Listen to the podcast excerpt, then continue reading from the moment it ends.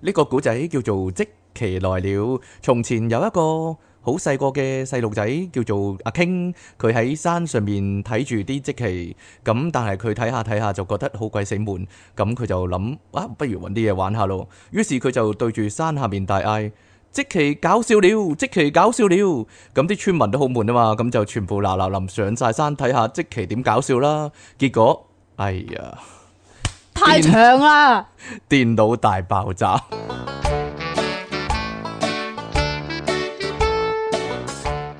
雖然原著咧係要講三次咧，啲村民先唔信啦，但係呢個咧講一次就得啦，啲村民知道賴嘢啦。好長啊！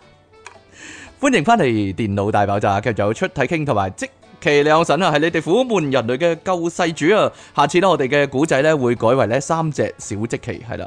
好啦， 咁啊，點樣啊？ 同埋同埋即其的新 劇喺度。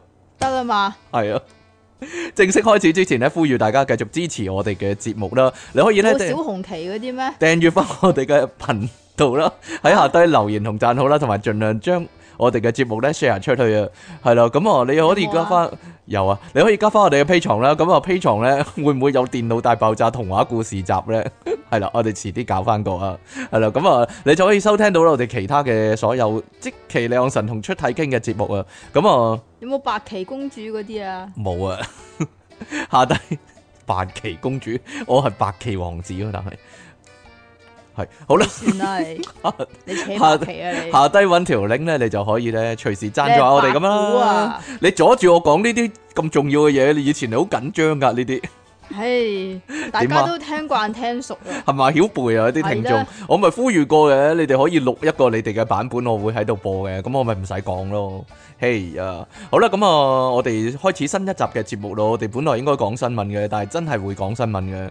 不過咧。你唔係話開始之前有好咩多嘢講咩？我有一單嘢講下咁樣一咯，單啫咩？係啊係啊係啊。話說咧，唔唔知大家有冇遇過咁嘅情況咧？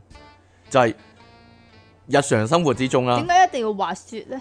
日 日常生活之中啦，咦，好奇怪喎、咁樣你會唔會有咁嘅感覺咧？嗱，有一日我去游水嘛，咁就通常我行到中途咧嘅某間七仔咧，就會買支水、買支茶咁樣，跟住游水之間嗰啲飲下咁樣噶嘛。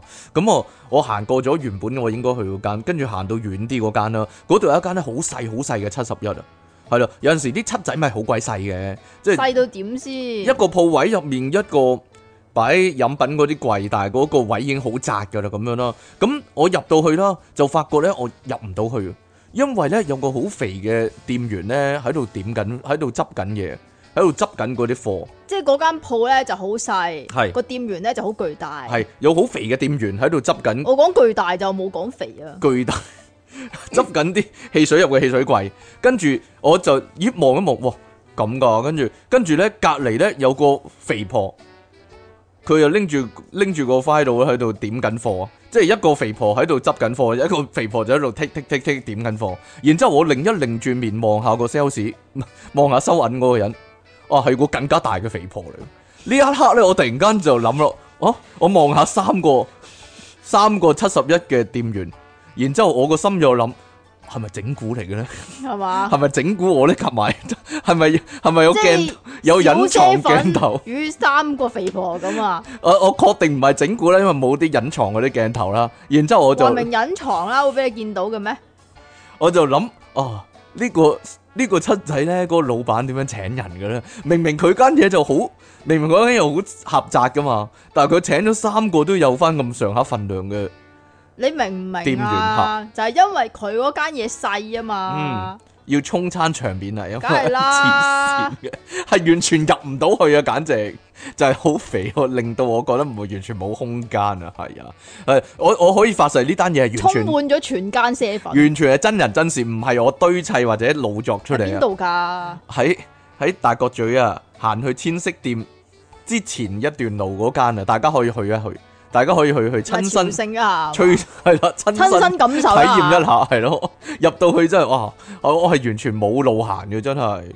好啦，算啦，冇嘢啦，算啦，咁你咪當我三隻卡 比手喺度咯。直頭係啊，簡直，簡直係啊，即係執咁你咪要催佢哋啊？即係執貨嗰吹笛啊個本身已經好肥噶啦，咁你點貨嗰個咧就冇咁肥嘅，但我一擰轉頭咧，嗰、個收銀嗰個咧係超級肥嘅，係咯，好咯，大家冇遇過咁嘅情況，我我我就以為係咪電視台啲人咧知道我係成日都關注肥胖人士嗰啲咧，就特登揾個咁嘅情況嚟到整鬼咁下我，講嗰啲關注肥胖嗰啲先啊。睇下睇下我嘅反應嗰啲係咯，好，好啦，咁講嗰啲關注肥胖嗰啲。好啦，。好啦，好啦，好啦，好啦，講邊個先啊？嗰、個啦，就係唔啦，係講呢個先啦，係啦，就真係咁嘅。係呢個係警惕我啊！係啊，出嘢傾咧就不嬲咧，一去一出到街咧，一見到啲比較身形龐大嘅，無論男士定係女士咧，都會同我喺耳邊講幾句咁樣。我冇啊，邊有啫？你啲江蘇餅嗰啲係邊度嚟啊？有有時啦，有時啫有時咩？啦你每次出街你都會上同我唔講好講啊！上次咧，我同你搭地鐵咧，啊，唔係跟對住腳啊嘛？係啊，有肥婆坐喺對坐喺你啊即嗱你講坐喺即啊期對面咧，佢要擘大對腳嚟到坐噶，即係佢啊佢通常簡直嗌咗三個位啦。通常啲男人先至擘大對腳嚟坐，點解一個肥婆會擘大對腳嚟坐咧？就係因為咧，佢啊夾得又高 啊嘛，唔係你講噶啦呢啲，佢總之夾唔 你講啊，夾唔埋對腳啦，總之係合唔埋對腳啦，係好啦。你講嗰啲真係衰啊！你講噶，你唔好咁樣啊！你害害到人哋啊，知唔知啊你害到人！啊！呢度啊，大字標題講不要亂說人家胖。係研究顯示，肥胖者承受體重歧視會變得更加胖，死亡風險亦都會飆高。嗯，你間接殺人啊你！但係咁係好定唔好咧？你覺得咁啊？點樣啊？即係冇嘢啦，算啦。誒，你繼續講啦，點樣係好定唔 好啊？哦，我明啦。哦咁你覺得係好定唔好啊？好難講嘅，因為地球嘅資源有限啊嘛。係啦，咁啊呢個咁研咪啱究，咯。呢個呢個研究啊你真，係衰咯。呢個點啊最新嘅研究係啊，呢個最新嘅研究咧就話，肥胖者若承受來自社會嘅體重歧視，恐會變得更加肥胖，身心和健康都會變得更加差。係點呢個解咧？係 BMC Medicine 二零一八年嘅刊載，比真實體重數字、社會氣氛中嘅體重歧視對肥胖者嘅傷害性係更加大噶。歧視嘅態度同埋目光你會啊令講緊你啊，你有歧視嘅你態啊度同目光啊，你啊。係。仲有说話添啊！係歧視嘅態度、目光同埋说話，會令肥胖者嘅飲食量更為增加，佢本皮身都質多噶啦，醇亦都會上升。係啊，咁點計會增加咧？點樣計到啲增加咧？係咧，食多啲咁樣啊？ 你你你歧視我，我要食多啲咁樣啊？哦，唔真知啊係啊，皮質醇亦會上升，令到佢哋嘅自我調節能力降低，難做好飲食管控。佢本身就冇飲食管控先會咁噶啦，係啊，咩叫難做好飲食管控？咁可能人哋肥底咧，人哋都唔想啊，人哋冚家都肥噶咁得。嗯，好啦好啦好啦，不過咧，誒我嗱嗱嗱，啲啲歧視嘅哎呀語言又出嚟啦，你講啊，我講過以前咧，咪有個肥婆同學嘅，係啊係啊係啊係啊佢係老啊，豆好瘦噶，佢老豆好冇瘦，嘢啦，跟住個同學就好肥，跟住最尾去咗賣胸圍，係啊， 啦，呢就個話一個 勵志嘅故事。系啦，就話自己點樣忍受啲即其良神嘅歧你視啊，嘅目光，係啦，最後出人頭地，得啦嘛，係得啦，亦都難以改善偏差嘅懶惰習慣啊，啊，都係一日最衰都係你點啊，樣你點樣改善呢個偏差嘅惰性習慣咧？咁啊，即其我肥咩依家係？如果嚴重嘅話呢話咧，亦都會令到佢哋死亡率同埋羅患慢性慢性疾病嘅風險大幅提升啊！講真太遲啦，肥到咁嘅樣咧，成身嘢成身病嘅咧，嗱，大家知道啲嘢係邊個講噶啦？係啊嘛，糖尿病又高血壓呢啲都係肥胖你先講有噶嘅嗯咋。？誒另外，根據美國中年人口調查 （MIDUS） 講啊 MIDUS 咯， ，Midos 嘅數據分析，肥胖者喺受到歧視之下，自我認同感亦都會大大降低，令到佢哋將自己視為唔健全嘅人。嗯，慘咯， 咁佢哋應該多咗啲嘢，唔係少咗啲嘢喎。好啦，係喎。係咯，即係唔係唔係有缺陷喎，係係咯，有突出喎，直頭係咯係咧，好啦，你講噶咋，真係衰啊你！好難講嘅，安慰下自己有啲好處嘅，我覺得。仲有一項針對二千二百八十四個醫師所做嘅研究發現，醫事人員、醫醫務醫護人員咧，醫務人員會比一般大眾有更加強烈嘅肥胖歧視。咁其實我係醫護人員嚟嘅， 可能係。你你醫咩啊你？我係我對一一般啊係咯，我有更加強烈嘅肥胖歧視你啊講嘛。啊，你醫咩？依依你個心喎，阿即奇，啊係哎呀， 好啦，哈佛大學醫學院就呼籲外界應該對肥胖者同埋承受過重問題嘅患者懷有同理心。但係我咁撩瘦又好難同啲肥胖者有同理心啊。嘿，我呢啲撩撩瘦瘦呢啲，你撩咩？係你咧撩邊 度啊 你？係吓，你懷有同理心啊係係係嘛。喺身體不適嘅狀況之下咧，避免再俾佢哋心理帶嚟更加大嘅負面傷害啊！咁啊係，即即係唔好，真係即衰係唔好偷偷地話人哋個肚腩好似江蘇餅嗰啲啊，阿即奇，你啊你啊，好啦。你啊！好啦，咁啊，呢度有呢呢度有另一項研究啊，就係咧好多女性啊都想減肥噶嘛，即期前排都話要減下肥咁樣嘅，但係大家知唔知咧？我嗰啲唔係叫減肥啊，係原來減肥咧有個好大嘅關鍵，究竟成功定唔成功係咯，就係、同你條仔有關嘅。二零一七年呢，一項由佛羅里達州立大學啊 （Florida State University） 啊校內博士生啊，哇 t Tania Valons 啊同埋咧心理學助理教授 Andrew m e s t r s a 所進行嘅研究咁講啊，原來女性嘅飲食失調同埋心理上嘅困擾係有關嘅，例如說咧佢哋對生活啦、周圍嘅人事物嘅不安同埋焦焦慮感覺啊，都係有關嘅，就會飲食失調啊，所以咧即期咧可能會越嚟越肥啦，因為咧佢咧成點啊日咧都對生活啊同埋周遭嘅人事物有好多不安同埋焦慮啊嘅感覺啊，係咯，你點講算多？次個安啊！點算啊？不點算？安點算啊？點算啊？Velos 咁講啊，如果咧女性嘅男朋友係非常之靚仔，好傑出，同埋佢佢話喎喺有呢個帥氣傑出嘅外貌同埋外在形象喎，例如出體傾咁啦。冇講啊！咁女性咧就會容易不安同埋焦慮噶啦，較冇安全感啊！因為咁咧，為咗令另一半咧好好留喺身邊咧，佢都唔想輸俾其他嘅女仔啊，就會咧更加大嘅毅力同埋決心去減肥，令到自己維持更加好嘅體態同埋身材啦。而相對嚟講咧，如果男朋友本身咧係樣衰啦、身材唔好啦，女性咧就會比較咧有安全感同。好安心啊，心性咧就會咧變得較為放鬆啦。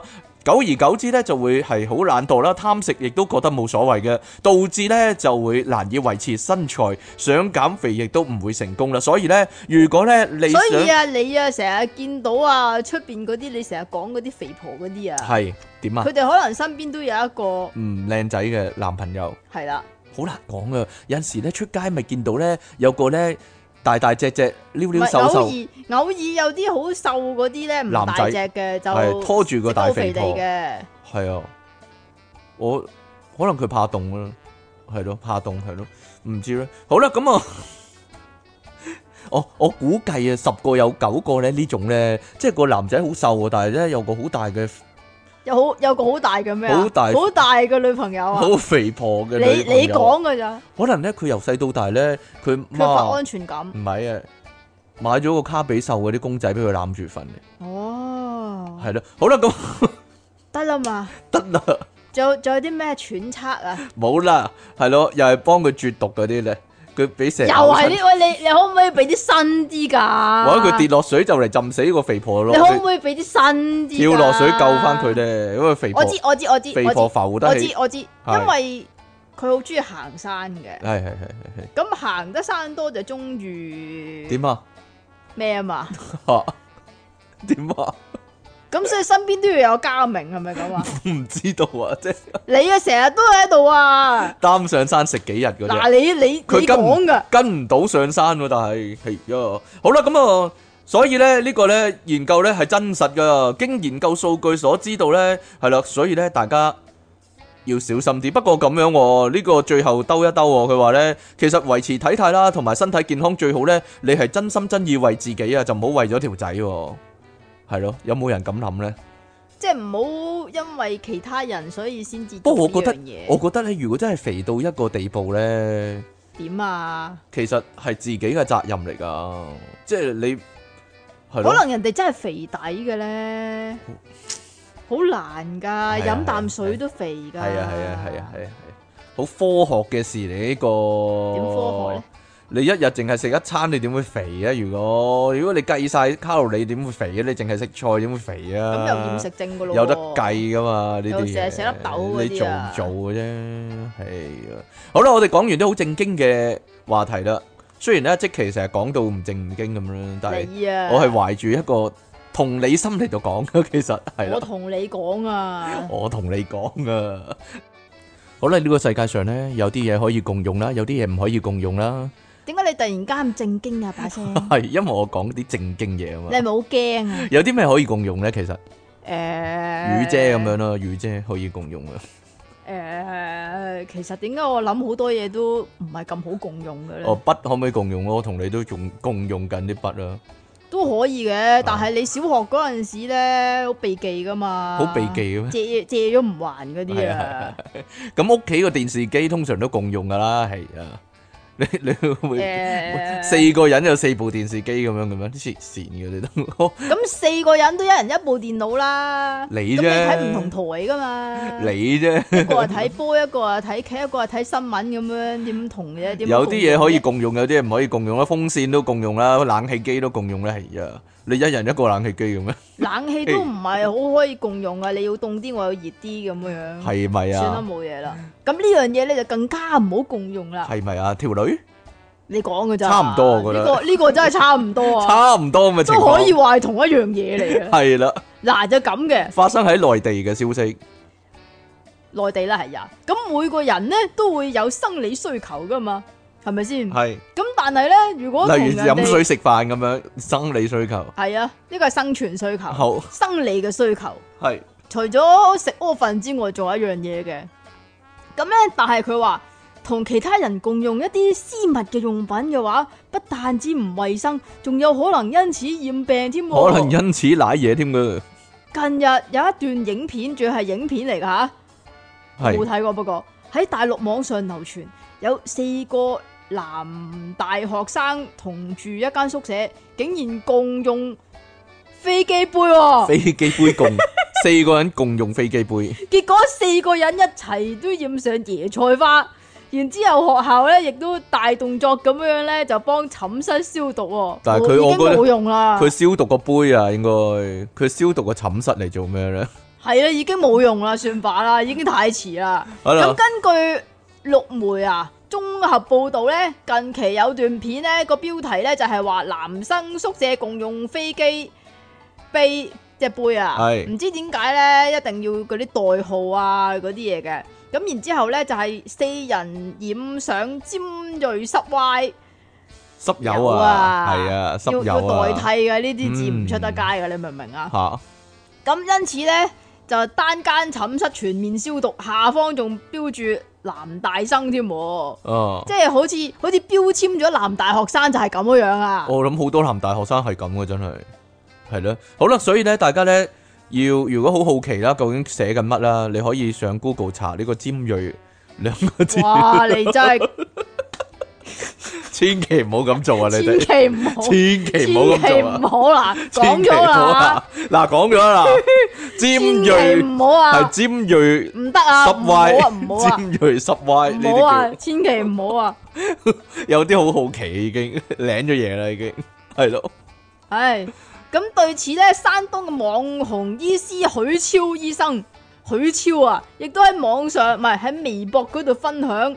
目前仲唔知道呢件事嘅真實性，但係如果消息屬實嘅話，四人共用飛機杯，只要其中一個舐嘢嘅話，又喺無套嘅情況之下就用嘅話呢，啊，咁之後全部人都應該賴嘢噶啦。係啦，呢個 HPV 嘅病毒好容易咧就會透過呢個方式咧嚟到傳散播開去啊！唔知點解我覺得掂一掂都會舐嘢。我覺得都會 係咯，即系唔使咁樣样啊！你明唔明啊？淨係我掂覺得一掂，即係可能嗨一嗨都已經奶嘅嘢，可能係呼吸附近嘅空氣都會賴嘢添。係咁咪入肺 咯，唔知道啊咁咪啦，大火。咁所以咧，佢話私密用品咧就千祈唔好分享啦，明白未啊？系啦，，自己用翻自己啦，寫翻個名喺上面係啦啊，。就呢啲嘢唔係啦慳得噶。應該寫自己個名定係寫自己夢中情人個名咧？暗戀嗰人個名咧？ 究竟係咯？哦，你搞咗我個乜乜咁樣？如果有人偷嚟用嘅話，係咯，係啦，吓。 你係咪諗啊？我諗緊啊，係咯， 因為有啲聽眾可能個夢中情人係你啊嘛， 點樣啊？寫咗即期啊嗰啲，咁應該唔係咁樣用噶咯 係咩喎，其他方法噶咯係 啊，喎，例如指住佢笑咁樣啦，係啊係啊係啊係咪係啊，咁啊？呢度咧有啲網友回應啊，佢話原來唔係一個人係咁噶，都有啲人係咁嘅，有其他人會係咁樣噶，但我冇啊，我從來冇用過，嗯你真係幸福啦，係啊有係咯人。幫 你。唔係，佢話佢話咧，有個網友咁講啊，有讀書嘅時候咧，有一個男朋有一個男同學話俾佢知啊，佢哋咧係六個人係夾份買呢個飛機杯噶，如果用壞咗一個咧，就會再夾錢買喎，一個學期會換三至四個喎，六個人用一個添喎。咁嗰六個人都咁 clean 嘅咩？咁我覺得如果有即係有一個係可以攞到真實經驗嘅，佢就應該退股啦，係嘛？咁啊係嘅。你話係咪先？咁都冇理由霸佔資源啊嘛。咪就係咧，咁你都有真嘢咯， 你都係咯，你都有真實體驗咯，你唔使用呢啲啦，咁衰噶啦，真係生人霸死地噶咯。好啦，呢度咧你講緊嘅呢個咧智能飛機杯啊，乜嘢都智能啊，係咯，又係咁樣噶係。嗰個地方發明好多呢啲嘢咧，簡直係可以攞發明獎啊我覺得。係啊都係咁所以有好多男大學生就爭住用就係咁解唔知咯啦。，但係係呢可個能貴可啲能噶，係咧，因為斂財嘅關係啊，嚇。所以就要合資啊，所以唔怪得佢哋大嘅。家印象中內地係咪應該啲人係保守啲嘅咧？但係又但係又咁開放嘅呢啲嘢，即係嚇。咁，你啲嘢咧越撳佢咧就越要做嘅。係？咩？係啦，咁呢個呢，係內地嘅遊戲大廠嘅網易呢出推出咗呢個 AI 智能飛機杯啊！除咗飛機杯本體之外呢，仲可以呢連個 app 呢一齊運作嘅喎。咁體驗感受呢，更加多呢，呢個超強嘅體驗啊！用飛機杯呢，竟然呢。即係仲有呢種咁嘅感受，佢話呢個貼文呢，就嚟自中國大陸網友嘅對話截圖啊！一名網易嘅內部員工咁講啊。網易係啊，飛機杯咧設有每個禮拜達標嘅次數要求，即係話咧，好似啲即係好似嗰啲運動嗰啲咁啊，好似啲手機 game 咁樣咧，你要入去打卡嘅，即嗰啲係擺入去打 卡，咁樣叮咚咁樣，你一插入去嗰個有聲音嘅。咁啊，如果冇達到相應嘅次數咧，AI 嘅好感度咧就會降低噶啦，即係個飛機杯啊會嬲咗你。個嗯標個杯會唔會唔俾你㗎？唔高興係啦。換句話嚟講，如果你要達標呢，恐怕就要呢為打而打啦，可能會出現呢個情況，對身體唔好啊。嗰、個員工亦都話，智能飛機杯嘅 AI 人工智力系統呢，係。目前啦，網易裏面最高等級嘅技術之一，喺哇內部測試結果發現呢，如果要有好嘅體驗呢，就一定要完成每日任務，每日啊，每日啊，哦，呢啲佢個係唔係以前咧大陸係有嗰啲一孩政策㗎唔知嘛，啊又或者係限制人生育啊嘛，咁所以就要搞呢啲嘢出嚟啊。我覺得目標嘅目標群眾可能係即係中學生咯，你 每日講㗎咋啦，每日嘛， 每日梗啊係，中學啦，即係你中學嗰陣時每日嘅，兩次兩次都會啊，有咁多嘅咩？有啲人會啊。係啦，咁啊，貼文發出之後咧，網友紛紛表示：哇！但係女角唔單止一個喎，原來咧佢個 app 咧好似嗰啲戀愛遊戲咁嘅，有幾條女咁樣嘅哦，係咯。佢但話係點解同幾條女都係同一個 feel 嘅咧？唔知道，唔唔係同一個 feel 係㗎，點㗎？係啦。可以換個內籠嘅唔。係唔係唔係唔係點係㗎，因為咧唔同嘅角色嘅話咧，佢個震動同旋轉方式會唔同嘅，哦，係，咯，會旋 轉噶。係。會咁如果你旋轉真係啊榨汁機咁樣，你如果你真係有條女佢唔識旋轉咁啊樣，你會唔會好失望？咁嗰啲棍會旋轉，咁啲仔都唔會旋轉噶啦，咁啲女會唔會好失望係咧啦？係啦，好啦，目前咧官方已經辟謠啦，話呢個產品咧其實係冇好感度系統啊噶，費事啲。使用者會精盡人亡喎，因為咁呢，亦都冇好感度下降嘅問題。不過呢，真係有成就系啊統嘅，其中一個成就就會有係、啲咩成就㗎？每個禮拜都要打咯，即係係啊即係嗱，即係你蒸咁樣白金杯咁樣， 每個禮拜仲要一係年仲要係蒸咁樣啊，叮咁樣有個聲咁啊樣。蒸另外咧，仲有持久度嘅成就系統喎，持久度你唔喐咪耐咯，係嘛？但係佢會轉啊嘛，咁啊係，佢喐啊，你唔係喐啊佢喐啊。另外呢個 app 咧，亦都加入咗咧呢個戰力啦，同埋敵對 AI 戰鬥點重樣敵對㗎？唔知道戰鬥重建地球嘅故事元素啊，因為每個角色咧都有唔同嘅內膽啦，同埋唔同嘅技能係真係會換內膽嘅。例如咧，可以震動同埋旋轉嘅方式係唔同嘅。睇你咧似咪又係震龍轉，有冇啲係新嘢㗎？似乎只有咧玩家對電腦嘅模式啦，就冇咧玩家對玩家嘅模式嘅，即係玩家對玩家。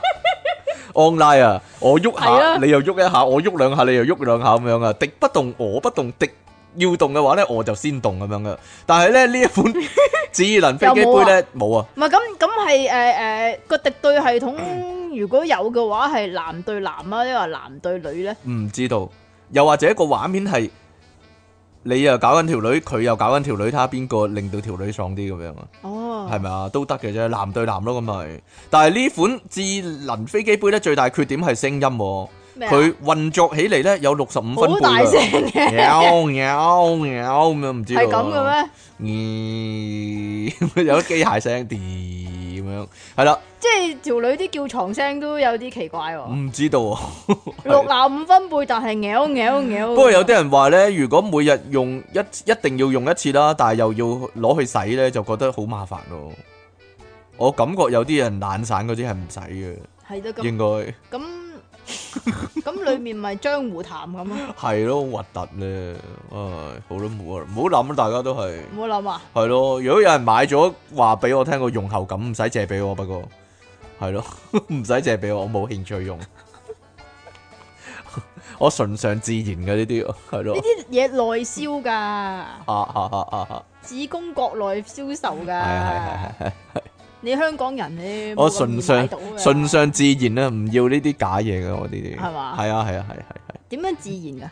自然嘢啦，哦自然療法呢啲係，啊，就咁嘅。其實今日嗰啲新聞咧就真係差唔差唔多全部都係為咗你而設嘅。梗唔係啦，關我咩事嗱，咧？又話人肥啦，係又打飛機啦，你仲打唔關你事 我嘅？唔係好打飛機嘅喎。你唔吓？唔係好打飛機。你廿五年冇打過啊？ 咁啊唔你係啊練蒸化器嗰啲啊？係吓？呢度咧有個咧關於可樂嘅故仔啊，呢度有個關於出嘢傾飲可樂嘅故仔啊！佢佢仲要飲係有糖嗰啲可樂，我黐線嘅呢個人，真係黐線嘅呢個人。你覺得飲冇糖嗰啲就好健康啊？冇糖嗰啲好好多嚇啦，好係。好好多嘅意思，即係都係唔好啦。但係果然啊，令你人自己都知啦。令人感嘆啊，不愧係美國啊，真係唔係喎，英國嚟嘅喎呢個，誒英國嚟㗎，貴啊喎英國嚟㗎，英國。係係喎係係嗱，英國咧就有個出體傾咧，就叫 M D M D Curry。 Andy Curry 佢但係咧，佢就唔係飲可樂，又唔係飲你嗰種可係係樂，佢係飲飲藍色可樂。啊佢係飲百事嘅佢。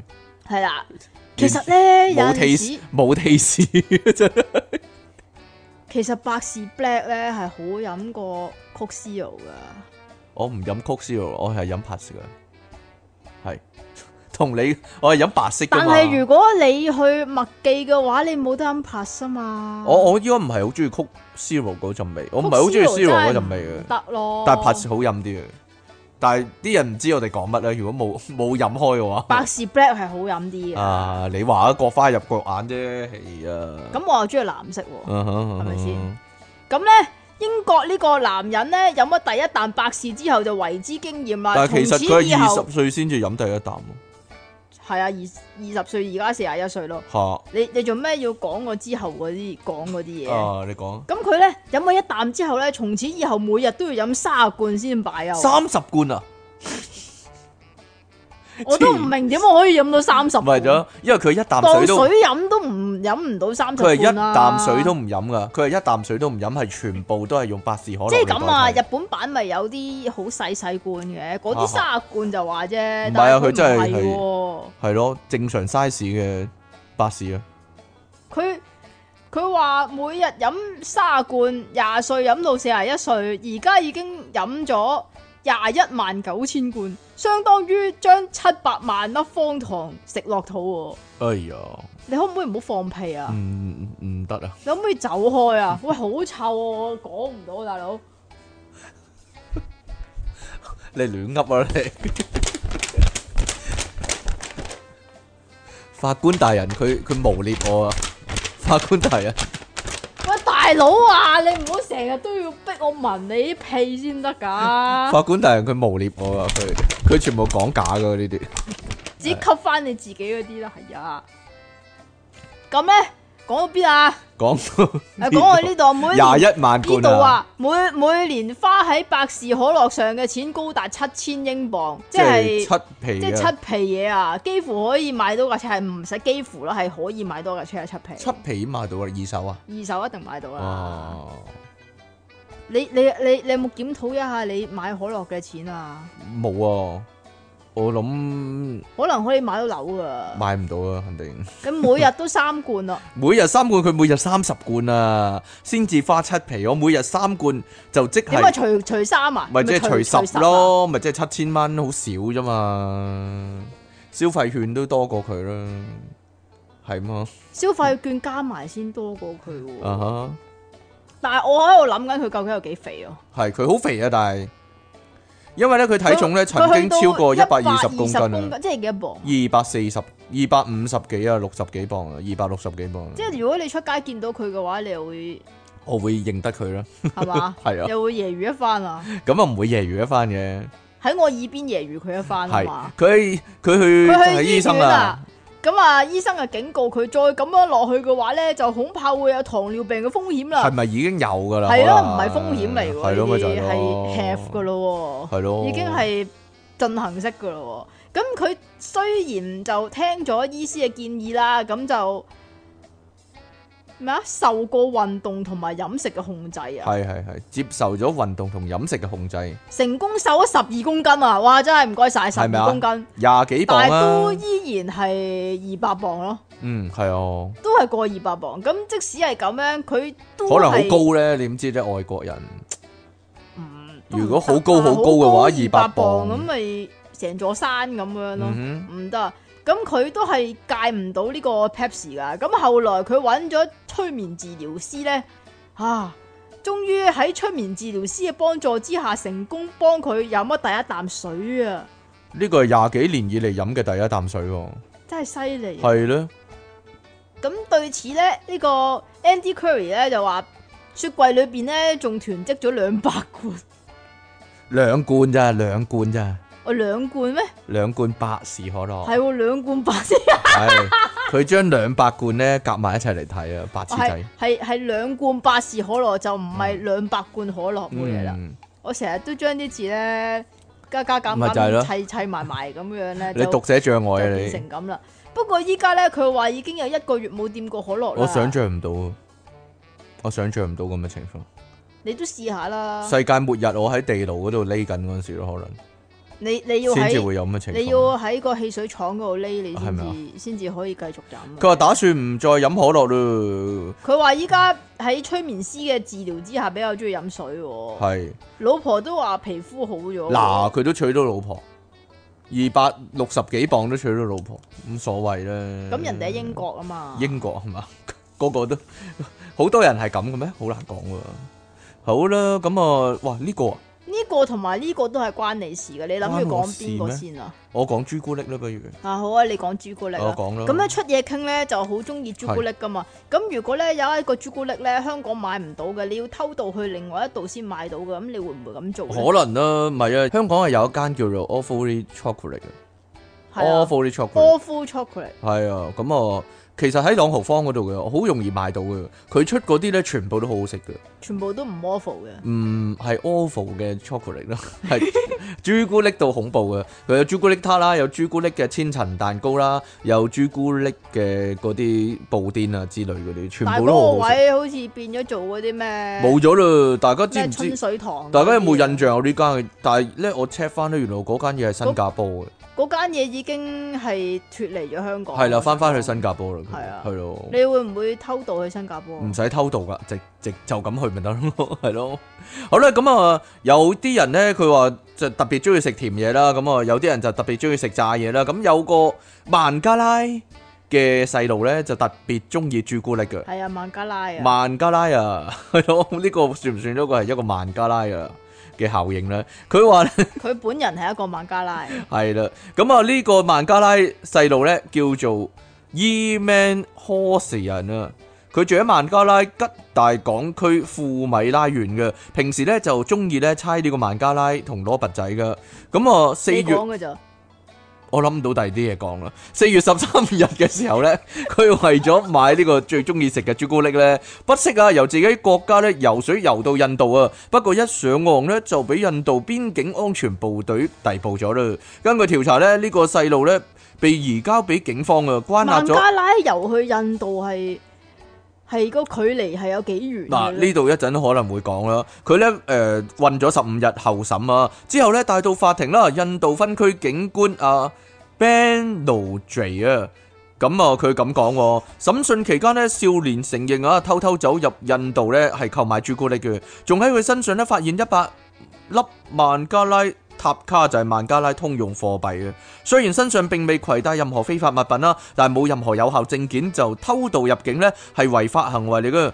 警官亦都補充話呢，目前調查仲喺度進行中啊。佢又知道印度先有得賣嗰啲朱古力喎，係啊，佢食過一次咯。呢、個細路呢將會再次出庭，可能孟加拉冇呢決定自己嘅命運嘅。可能有係因為孟加拉效應，所以佢以為冇係啊唔。係真係冇啊？可能應該係咯，因為嗰只係印度朱古力，可能係有當地居民表示呢，其實呢， 佢買咗嗰啲咖喱磚啊，唔係朱古力嚟嘅，所以印度先至有。啊啊啊啊有當地居民表示咧，孟加拉人咧係其實都幾常咧潛入印度購買雜貨嘅，或者咧參與社交活動嘅。邊境安全部隊通常咧基於人道理由咧係隻眼開隻眼閉嘅，咁只你又會唔好咁衰捉個細路啦。咪就係只會捉嗰啲走私啦，同埋入口販賣啦，同埋人口販賣嘅，即係係咯販賣人口嗰啲嘅。咁嗰個人咁講嘅，據我所知咧，呢、個男仔真係只係嚟買朱古力嘅啫。事實上咧，呢、個並並唔係呢個細路咧第一次非法進入印度嘅。之前呢，其實佢多次環到呢個沙爾達河咧 （Sarada River），再啊穿過鐵絲網嘅窿咧進入印度啊，仲固定喺同一間鋪頭賣朱古力嘅，然後用同樣嘅方式咧，喎咁樣又走翻去孟加但拉係。咁樣樣，咪住先，係佢買唔翻去孟加拉嘅喎，佢要即刻食嘅喎。如果唔係，咪浸濕晒我咯。話俾你聽點做咧，陣哦點點做啊？有消息人士咁講啊，雖然咧印度同孟加拉嘅邊界設立咗咧好多有吉吉嘅鐵絲網嘅，但係經常漏洞百出嘅。例如咧，哇！我真係唔識讀 啊好長， k a l a m s a t a g r a g r a m d a t a s a 地區咧係兩國交界嘅地方啦。你但要係咧用印度文嚟讀㗎。佢話咧呢個地區係兩國嘅交界地方喎，但係仍然有好多村莊嘅，而邊界咧就劃喺城鎮之中嘅，即係話咧你行一步已經過咗個邊界，行一步又過翻個邊界咁樣。即係由我於彈出彈入去打個係哦棍咁啊！由於地形係複雜啦，亦都冇辦法就咁咧擺個鐵絲網喺度啊。雖然話啦，咁樣隨意入出入境係唔啱啦，何況咧其實佢係冇經過隔離喎，冇即經係過隔離疫情疫情嗰啲啦。咁啊，好因為佢就喺隔離，係啦，究竟個朱古力有幾好食呢？係啦，阿即奇有個疑問啊，佢要落水游翻翻去嘛，咁點買朱古力呢？其實呢個牽涉到一個古仔嘅，係嘛？係係係係啊又係係，你嗰啲擺入去嗰啲啊？我唔係唔係唔係唔係點係，呢我話俾你聽，其實呢，以前呢有個煙仔啊，個牌子叫做大香蕉，大香蕉牌香煙，係啦，嗰、個香煙呢係特別正嘅，咁嗰個地方啲人就好中意食嘅。咁有一日咧，有個女仔咧就日日都去游水噶嘛，咁佢游水游水游到出浮台咧，就見到有個男人喎。啊，竟然喺浮台嗰度就喺度食大香蕉牌香煙。個女仔就好奇問啦：，哇，我都係中意食呢隻香煙嘅，但係點解你游水游到出嚟浮台都可以食到香煙嘅？個男人就話：靚女，我話俾你聽啦，好簡單啫。我買咗個 condom，然之後咧將大香蕉牌香煙塞入去個 condom 嗰度，跟住打個 kick，咁咪防水拎到出嚟食煙咯。靚妹學嘢啊！咁個女仔就想試下啦，哇！游水游到出浮台，食大香蕉牌香煙真係幾爽啊！咁於是乎呢，佢就走去藥房度，我要買 condom。跟住嗰個人就問：要咩 size 啊？個女仔就唔知啊嘛，咁佢就話，總之要擺裝得落多大大香香蕉蕉咧，得得啦，唔該，你聽過咩？未聽過估到啦係 你聽嘛？過咩？點解你點解你知啊？你聽過咩？係啦，所以咧呢個方法咧非常簡單啦，你擺任何嘢都得噶，係咯， 何況係朱古力咧？係啊。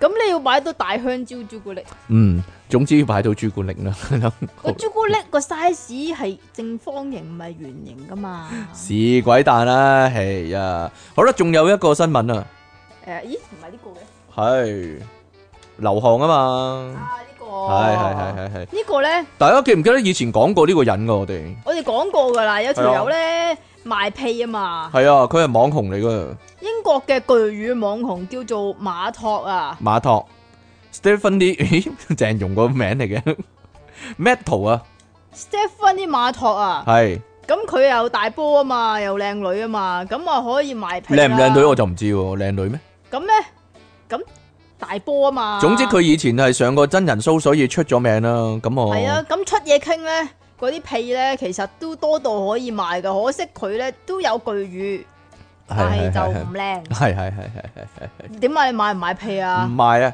真係咁好臭啊！其實佢之前咧，我哋報道過佢嘅新聞咧，就係佢咧為咗放好多屁嚟到賣咧，佢就食食好好多多，豆啊，係啊，跟住放到個籮柚痛啊，跟住以後唔賣啦。咁而家佢又諗到新嘅財路啊，即係因為人啊始終都係要生存啊，生存要錢啊嘛。係啦，咁佢唔賣屁啦，依家改行改賣巨乳香汗巨乳香嚟到去行啊賺，錢，你都可以喎。巨乳香行哦你有係巨乳啊係啊係啊嘛係啊，你又成日流汗啊係啊嘛，係啊，即係其實呢個網紅做嗰啲嘢，你完全可以照抄，係，但係我唔會做啲核突嘢啊嘛，佢係做啲專做啲核突嘢呢條友，哎呀核突咩？好啦，佢咧話咧一日咧可以收集到咧十罐嘅汗水喎，攞嚟賣喎。一日十罐，每係罐五百蚊美金，五千蚊美金啊！咦？我點解每罐五佢百，五每罐係五百，一日十罐，就所以賺到5000 5000蚊美金你計數你乘十啊嘛，一日喎，一日五千係啊蚊美金一日喎， 5000喎佢點四皮啊一日喎。佢點樣可以一日有十罐嘅？一罐係啦有幾多嘅咧？所以佢有呢個秘密咧，就公開俾大家可以參考一下。咁根據紐約郵報咧，就話現年三十一歲嘅馬托先前啊參加實實景節目到美國結婚去啦，咁啊累積咗不少嘅知名度，咁啊 IG 啊擁有廿五萬 fans 噶啦，咁佢最近咧就話呢個夏天咧就好熱喎，咁佢個巨大嘅乳房咧就一直都喺度出汗，佢我有一個巨大的預防 啊，佢嗯啊就同埋 Facebook 嗰啲同人，埋喺濕滑啲陰道嗰啲係啊。啊係係係，咁所以咧，佢就決定將胸部上面嘅汗水全部收集起嚟咧，咁啊賣俾佢啲粉絲噶。咁為咗賺取可觀嘅收入，馬托咧依家每日都懶洋洋咁樣樣攤喺泳池嗰度咧，就就做曬太陽日啊光浴喎。咁同埋咧就小心翼翼咁樣將對波上面嗰啲香汗佢話雪雨上的香汗 啊係出售啊。裝落個罐度出售 㗎。咁報道咧就話多馬咧多汗嘅馬托多多項嘅馬托就多馬係 啊，你簡化咗好多喎。多汗嘅馬托咧，只需要十五分鐘咧就能夠擠出一整罐嘅巨乳香汗噶啦。咁而且如果當日天氣好好嘅話咧，一日咧就可以收集到十罐汗水添喎。咁佢喺邊度賣嗰啲汗嘅咧？就喺色情網站叫叫做 un 咩啊，unfertile 啊係嘛 Unfiltered 是但啦， ，unfertile 啊咁樣嗰度賣噶。咁你自己揾下，如果你有興趣。係啊，每罐 有興趣五百蚊啊！咁咧，佢喺接受 Jam Press 邊個 Jam Press 啊個採訪嗰度咧，佢就話：我就好似一棵楓樹咁樣樣，只要企喺度就可以不停咁樣流出汗水。啊，唔係，佢話我只要企喺嗰度就可以不斷咁樣流出汁水，唔係汗水係汁執水。水定還是佢漏漏咗一劃咋唔？係執水啦，是執但嘴定啦。汗水啊！雖然佢好喜歡坐喺游泳池旁邊，但係其實呢個都係好辛苦嘅工作嚟噶。係啊，呢度講翻之前嗰啲啦，有係啊，講翻之前啦，你頭先都講過啦，佢為咗賣屁食好多豆啊嘛，喺兩日之內放咗九啊七次屁啊嘛，咁啊導致身體不適啊、心臟疼痛啊咁樣啦。咁啊，醫生啊勸阿馬托啊，如今呢，佢呢非常之照顧自己嘅身體啊，咁佢亦都知道呢，大量出汗呢對身體唔好噶，咁但係為咗俾佢啲粉絲可以聞一聞，甚至舐一舐。吓唔使兩頭擺咧，咁佢必須係努力出產噶，啊唔係係產出噶。咁所以咧，佢喺出汗嘅過程亦都不斷咁樣補充水分，以確保身體健康同埋出汗量噶。啲汗又健唔健康咧？係咯，我唔知咯。呢個講唔講啊？咁唔講啦，唔講啦，下次先啦，嗯好啦你睇下時間，差唔多唔係啊。因為呢個全部都係講你噶嘛，係啊係啊係啊係啊全部都關你事，不過嗰個都關你事噶，下次先講啦，呢、個 好啦。關你屁事噶。系啦，好啦，咁今日咧，我哋咧去到呢一個位啦，咁啊，唔知有冇我哋所報道嘅資訊咧，對大家有冇用處啦？係咯，咁啊，多數都冇用噶啦，不過 咩冇用啊？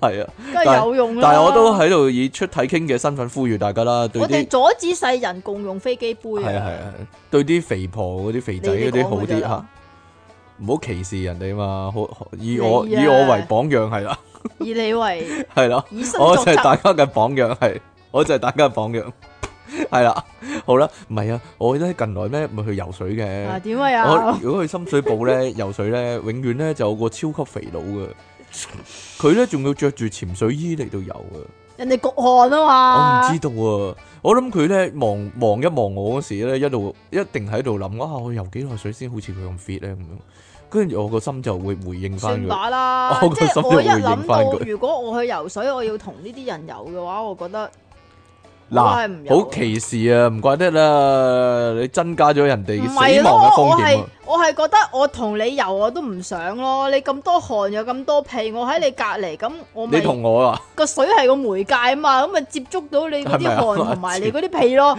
黐我線平時已經接觸得嗰啲口水夠多啦，係嘛？你睇下我條褲，係啊係啊，好啦，咁我哋咧去到呢度啦，咁啊係咯，希望大家可以度過一個愉快嘅夏天。係，我哋下次講啲咩題目啊？咩啊？你想呢冇啊，冇啊？你諗下啦。冇啦好啦，下次見啦，啊拜拜。阿 King 師兄，你係咪入魔啊？King 師兄，你係咪入魔啊？佢夠未啫？電腦大爆炸，歡迎翻嚟《電腦大爆炸》，不過唔係 B part 啊，係 B part 啊，唔係 A part 啊，係咯，係 B 點啊 part ？A 先定啦 B 啊？搞到亂晒啊！咁啊，繼續有出體傾同埋苦悶人類嘅救世主即其利昂神啊！今日咧，我哋咧講新聞啊，因為咧好多聽眾咧，我諗有超過二十個聽眾啊，俾咗同一單新聞我哋，好關心我哋啊，係咯。你依家要講啦咩？未講係啦，正式開始之前咧，呼籲大家繼續支持我哋嘅節目啦。你可以咧訂閱翻我哋頻道啦，喺下低留言同讚好啦，同埋盡量將我哋嘅節目咧 share 出去啊。係啦，咁如果你見到你身邊嘅朋友咧好苦悶啊啦咁樣啦，又或者咧而家咧有啲咩 PDSD 嗰啲啊，好唔係啊開心係咯，咁你就要俾我哋嘅節目佢聽下。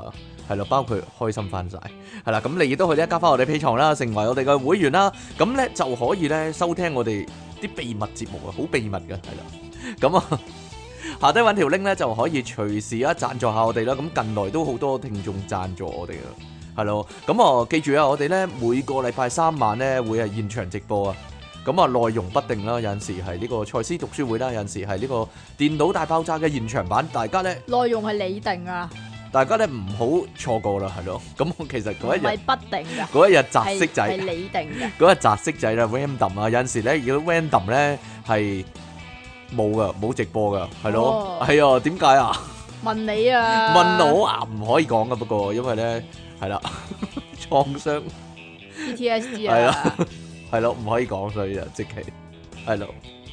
喂喂喂喂，我哋我哋點上個上個禮拜比較繁忙啦。係係啊，咯，有呢個書展啦，有呢個動漫展啦，咁啊，你書展有啲咩見聞咧？冇啊，冇啊，你應該唔攞嗰本書去影下相咁樣啦，表示你係 點啊？表示你好偉大啊嘛，係咯， 表示你聽教聽話係咯，真係見到喎好多添賣喎，八啊九個六噶，八十九個六咋？係啊， 哦，咁八十九點六四咁樣啊，你講嘅咋啦，八八十九唔關我事啊，咁咩嘅八咁九六啊，我講咁過癮嘅，係啊，唉唔知四捨五入啊，冇所謂啦，係係咯？ 係啊，咁奇怪嘅，係啦，當然啦，即期咧仍然係嗰啲啦，去到嗰個買物王嗰度咧，就喺度我冇買物喎，周圍睇吓，點解你今年唔買咧？請問冇睇啱喎冇，睇啱啊？我我以為你年年都會有啲嘅添。冇啊，都冇嗰 porter 嗰啲嘢，係咪啊？咁其實本來即期係想去揾某啲書嘅，但係去到未必有啊嘛。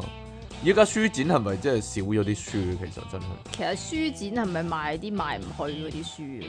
係啊係啊係啊！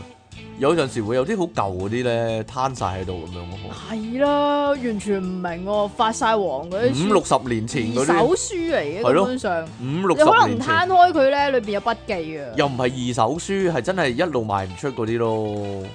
仲要嗱，如果你買咗五十年前嘅股票必勝法咁樣，其實冇用噶嘛。係嘛？但係佢又攤咗喺度喎，又或者咧，即係三十年前嗰啲電腦嗰啲書咧，啊係啊其實都係係啊係啊冇用噶嘛，係咯，即係 Excel 一學就上手咁啊！但係你睇下，哎呦， 九八九八九八年版咁樣， 跟住黐線嘅，個點算咧？呢啲抌係咪應該抌咗佢算啊？係啦，有陣時就係唔好唔好喺度你會見好多呢啲妄想有人嘢，買啊啦，五蚊本都冇人買唔啊，係一蚊都冇人買，但係咧即期咧買咗啲五蚊嘅，冇啊，有。我嗰啲啊，日本旅遊遊日本旅遊嗰啲書啊，因為咧嗰陣嗰度咧係十蚊兩本啊嘛，咁就有呢個清邁啦、誒、東京啦、大阪啦，同埋咩啊紅本紅本係啦，咁啊即期就話我想買東京、大阪同紅本咯，咁點算得三本咁樣啊？ 咁我話你俾廿蚊啊嘛，咁你攞埋本清邁啦，佢話，但係我唔想去清邁喎，咁樣好苦惱咗好耐喺嗰度徘徊咗十分鐘啊，即係好似買咗就去咗啊嘛，你明唔明啊？買咗就一定要去咁樣啊。廿蚊咁我去咗啦， 好辛苦，哎呀幾好點算啊啊？咁樣佢躊躇好耐啊，我又唔想俾多五蚊咁樣喎。結果咧佢走埋去咧話，可唔可以買三本？我話可以啊。咁其實係十五蚊咯。我我就唔明點解你一定要寫十蚊兩本咧？你寫五蚊一本咪得咯？哈哈哈唉，冇嘢啦。不過嗰啲咧五蚊一本嗰啲咧旅遊書咧，哇勁重啊！佢仲要咧超勁重啊嗰個封面咧係揾即係嗰啲嗰啲包啊，係係啊用膠嚟包啊，係咯，包膠膠，跟住裡面全部彩頁啊嘛。係啊，哇！成成磅幾兩磅咁重嘅一本喎、咁咪啱咯，係啊拎晒係噶嘛你拎拎晒咧係要六磅喎，但係即期每次都係咁你嘅。一路托咁樣。如果有啲好重嗰啲嘢，佢擠落我書包度，你幫我拎咁係啊樣， 你幫我拎咁樣，你咁大隻，咩人嚟？嘅你真係應該嘅喎啊，！動漫節就真係少咗嘢睇喎，少哦好多。疏疏落。落啊！連啲模型比賽嗰啲咧，阿即期咧無意義地每一隻都要影相嗰啲冇咧啊，企到疏晒啲高達而家，冇啊，係咯，完全冇興趣啊！依家冇依家冇興趣啦，你長大啦，唔係咯，啊榮然你長大咗啦，哎呀唔靚啊，係啊，唔靚啊，係咯。阿即其仲有樣嘢要講啊嘅，但係你要講啲咩咧？係點啊？通常我嗰啲嘢你就無視噶啦，唔係無視你又淨係講你嗰啲無聊嘢。唔係無，視，係咯。因為嗰樣嘢你見唔到，得我見到哦哦嘛，哦哦，你講啊。就咁樣嘅。我哋唔知喺邊一集咧，好耐好耐之前咧，哈哈即係可能聽眾們咧就清楚過我哋，我哋已經唔記得咗邊集啦。係咁話說我哋有一日咧，好耐好耐之前，一九年之前嘅，係咁就喺旺角中旅社附近，中旅係影印鋪嗰度啊嘛，係就係旺角火車站行落嚟嗰係有個位，有間七仔再行前啲嗰個係啦，位就有個建築物入面嘅地庫咧，就全部都係影印鋪啊、影相啊嗰啲咁樣嘅。係啦，可能大家已經知係邊度啦啊即。係麥花臣對面啦。冇錯，咁然之後咧就見到即係我睇鄭融演唱會嘅對面嗰度。咁唔係冇冇咁冇咁出㗎有啲係啊，跟住咧就見到有架黑色嘅 Benz 停就停咗喺度，咗喺度，黐然之後四個保鏢。就圍住一個人然，之後就圍住一個重要人物咁啊出嚟係啦啦。咁戴咗黑當時超嘅嗰個重要人物咧就黑超、黑頭髮，然之後就黑色中山裝咁樣樣啦黑色中，山裝係啦嗯全。身都係黑色嘅。冇錯，如果大家想真係好想知嘅話呢，係啦，我俾個提示大家，就係、竊聽風雲》第三集，啊係嘛？係就上咗個 Benz，我哋我同即奇就嚇一嚇，打個突，佢哎上海你讲噶咋？粗炒咩啫？有咩外卖上海粗炒啊？外賣上海粗炒，係咯。咁我走咗去啦，係啦。咁我哋兩個誒唔敢唔敢出聲，亦都唔敢 講笑啊亦，都亦都唔敢回头望㗎。笑都唔敢笑，係啦。 系啊跟住呢個係過去嘅事啊嘛。系啊嗱，，即其兩神咧，唔知係咪有緣人啊？点啊？係咯， 有緣人地炸夫咁嘅情況，完全唔想同呢個人有緣。係，啊，咁又然之後又咧，行到過去。就上個禮拜，唔係啊，你話方中信，你話方中信幾靚仔㗎？點唔啊？係咩？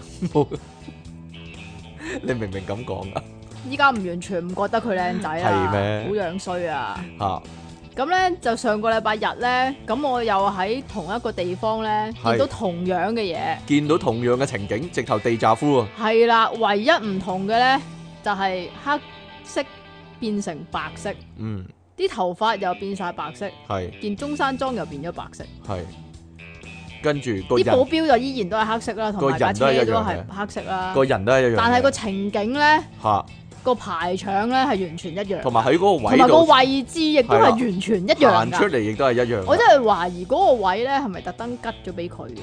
唔知有冇鏡頭喺附近拍緊呢？ 係咪拍戲呢？其實唔係啊唔，知 應該應該唔係。《竊聽風雲》第四集可能拍 緊，係咪？係啦，唔知道，係咯。好啦，估唔到你有啲咁嘅奇遇，真係。但係對你冇乜得着嘅啫，係咯， 對你人生上咗一課可以話係。唔係咯，就係唔係話佢走咗佬嘅咩？嗱，我唔敢講，完全唔敢評論，唔敢講，亦都對呢啲嘢一啲都唔熟悉。呢啲呢個完即全係係呢個節目就係咯泄露咗佢嘅行蹤係咪咁啊？你啊係啊嗱，點解咧？因為咧，只能夠係唱出嚟啊，點啊？就係你我兩個世界如何接近我 喺唔同嘅世界嗰度，所以咧係完全唔關我哋事嘅。阿即奇係搞笑界噶嘛，係咯。咁但係我有陣時都會擔心你，點咧？你會唔會喺搞笑嗰度咧入咗魔啊？係啊，係結啊果唔好笑，係係啊，咯。係啊，係啊，結果就唔好笑啊！啊，即其你係咪入魔啊？咁樣係咯，佢真係入咗魔。好啦，咁啊，呢度咧有一單嘢咧，我唔知會唔會引起啊即其李昂臣嘅 PDSD 啊，會啊，又會啊，係咯，所以我自己搞翻啦，就係咧好多聽眾即 send 俾我哋嗰單啊，我自己都有你都有好 send 俾我啊，係咯，係咯，就咁嘅。喺中國四川省發生一宗珍珠奶茶當街奪命嘅事件，當街奪命咁恐怖嘅啲啊珍珠奶茶依家咁猖狂。係啊，其實咧呢個咧好似咧一個推理懸疑嘅片，一個推理懸疑嘅劇情咁樣啊。就係如果你見到有個僆仔，佢佢無啦啦攤咗喺路邊，而路邊而佢旁邊咧係有有一杯倒瀉咗嘅珍珠奶茶，係啦，咁大家會覺得係點咧？就係、空氣就係珍珠奶茶，好係啊明顯係係呢咯，呢啲就係殺人兇手啦，冇就錯，係嗰啲珍珠。係喺資陽市一個十六歲嘅青年，四誒川省嘅，有冇四寫名啊川省啊好似，冇啊冇寫名啊，啊！喺七月廿四號買咗一杯珍珠奶茶，暫時用 WY 嚟到做佢嘅代號點啦，解嘅？冇啊冇乜點解， 點啊樣噶？